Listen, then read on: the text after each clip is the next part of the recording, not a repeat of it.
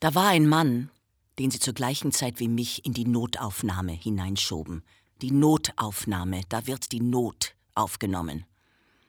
Aber während ich von außen kam, aus der Außenwelt, von der man sagen möchte, sie ist die wirkliche Welt, schoben sie meinen Leidensgenossen aus einem der Bäuche heraus, von irgendwo in den weitläufigen Zimmerfluchten, in denen ein Großstadtspital seine Patienten verdaut.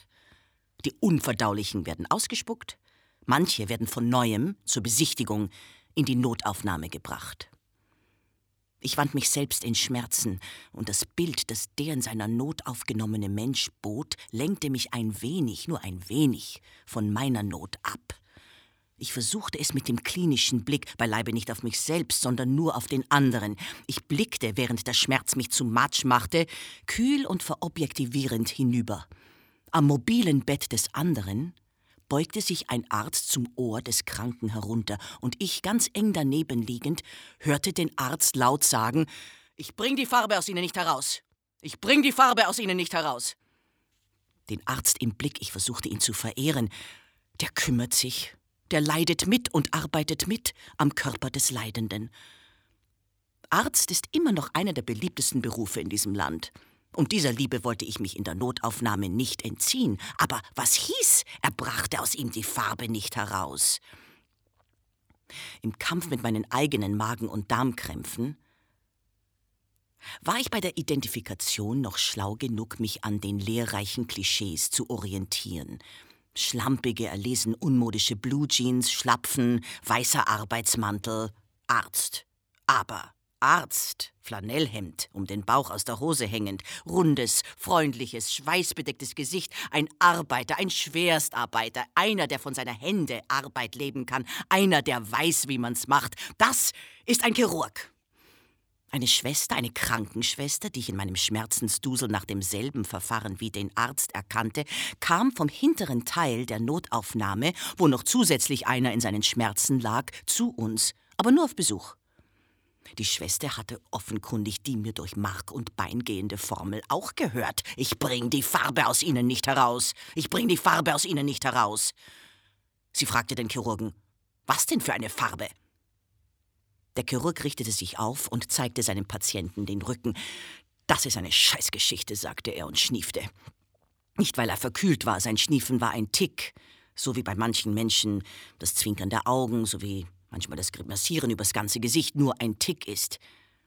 Das ist ein Arbeiter, sagte der Chirurg und zeigte mit Fingern auf den in seinen Verbänden gekrümmten Menschen. So hat er heute gearbeitet mit einer Farbspritzpistole und sie ist ihm in der Hand explodiert. Und ich, ich bin sein Operateur, male ihm die Farbe aus dem Gewebe heraus. Aber die Farbspritze lassen sich nicht ganz entfernen. Der Mann hat eine Riesenwunde, die blau ist wie auf einem Höllengemälde. Du lieber Gott, von dem Diskurs war ich ausgeschlossen, und durch meine Schmerzen hindurch spürte ich, wie die Eifersucht sich in mir eine vage Spur legte, zumal mir meine Geschichte als die wahre Scheißgeschichte vorkommen musste. Ich war einige Tage bettlägerig gewesen, eine schwere Verkühlung. Mein Rachen war dunkelrot mit blutig hellen Stellen, von meinem Husten war mein Nachbar verstört und es wurde nicht und nicht gut. Man muss sich vorstellen, ich bin eine der vielen, eine der vielen Alleinlebenden und hab durch das Alleinleben auch keine Ruhe, weil ja selbst die Art der Vereinsamung, diese unheroische Vereinzelung von der Gesellschaft abhängt, in der sie passiert oder von der sie verursacht wird. Wie Meteoriten sausen wir durch die Tage, der Altersarmut entgegen, und niemand von uns sagt unsere Tage, denn das gehört ja alles nicht uns. Ich bin untergebracht in vier Wänden, auf Miete. Darin soll ich entspannen, um mit aller Kraft ganz erholt am nächsten Tag weiterzuarbeiten? Wenn ich sterbe, wäre es gut, könnte ich es vorher noch dem Nachbarn mitteilen, damit nicht eines Tages der Gestank am Stiegenhaus überraschend von meinem Tode zeugt. Es kommt alles darauf an, dass man Leute wie mich rechtzeitig aus ihren Sozialwohnungen räumt, damit die Übergabe an den nächsten armen Hund nahtlos erfolgen kann. Ist das schon die Hölle? Im Museum hängt eine Hölle an der Wand, das Gemälde von Harry Metebless. Harry erhielt seinen Beinamen Metebless aufgrund einer weißen Stirnlocke, einer Blässe. Das ist ein schönes, ein weißes Detail. Aber es ist dem Teufel wichtig. Der Teufel Hin und wieder laufen Leute herum, die im Interesse ihrer Glaubensgemeinschaft sagen, der Teufel ist eine reale Person. Der Mann mit der Stirnlocke und ich, wir wissen es aber besser. Die Hölle ist ein Unternehmen, ein komplexes, ein vernetztes. Sie ist ein Unterfangen von Zusammenspielern. Die Hölle ist wie der Markt, der dir seine schwarze Hand aufs Herz legt oder an die Gurgel, um zuzudrücken. Die Hölle machen sich die Leute selber, mit ihren Karren und Schiffen, mit ihren Absichten und Sichtweisen. Währenddessen ist der Teufel in Pension.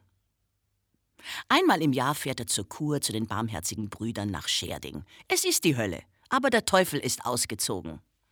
Auch wenn er hin und wieder vorbeischaut und ein bisschen das Feuer schürt, so wie ein alter Bezirksinspektor, der die Kollegen am Kommissariat besucht, um leicht beleidigt einzusehen, dass alles ohne ihn auch funktioniert. Es ist ja nicht so, dass die Hölle ein Spiel ist. Anders als der vertrottelte Himmel mit seinem Dauerfrohlocken ist die Hölle immerhin sowas wie eine Zivilisation. Aber die Höllenqualen sind real. Der Mensch ist geschaffen für die Höllenqualen, denn er hat einen Körper, der unendlich wehtun kann. Und damit der Mensch seinen Körper nicht schon sofort wegwirft, hat er in seinem Leben ein bisschen Lust mit ihm und das Versprechen der Lust, nämlich die Begierde, durch die ein jeder Mensch mit einem Fuß schon in der Hölle steht, mit dem anderen im Himmel. Du lieber Gott, mich hatte der Hunger hinausgetrieben aus meinem Krankenbett.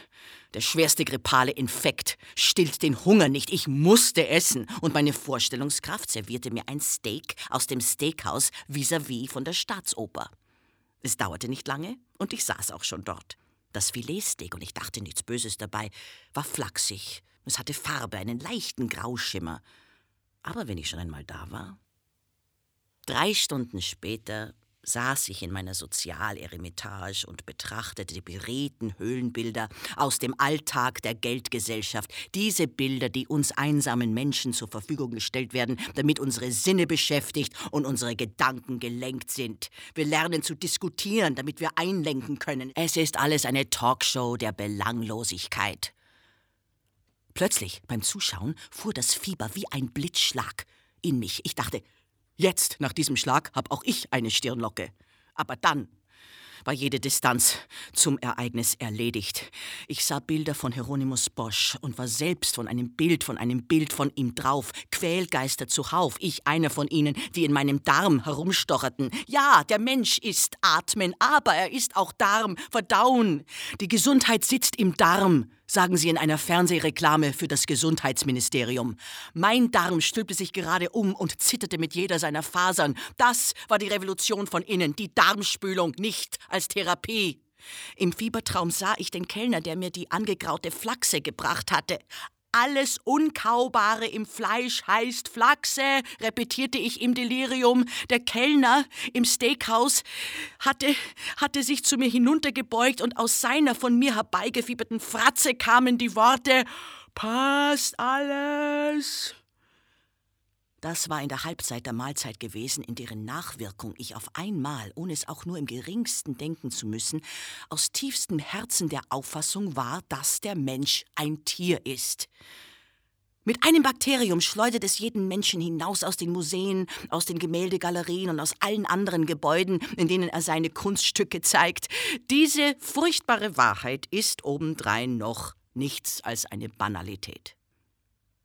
Aber der Mensch ist dann natürlich auch wiederum kein Tier. Denn vieles, was bei Tieren gut läuft, läuft beim Menschen, der sowieso kein Gott ist, höchstens schlecht und recht. Menschen sind Zwischenwesen. Aber sie haben ihre Kontakte und merkwürdige Fähigkeiten. Menschen können sich die Hölle vorstellen. Sie können die Hölle darstellen. Sie können einander die Hölle bereiten. Sie können die Hölle erleiden.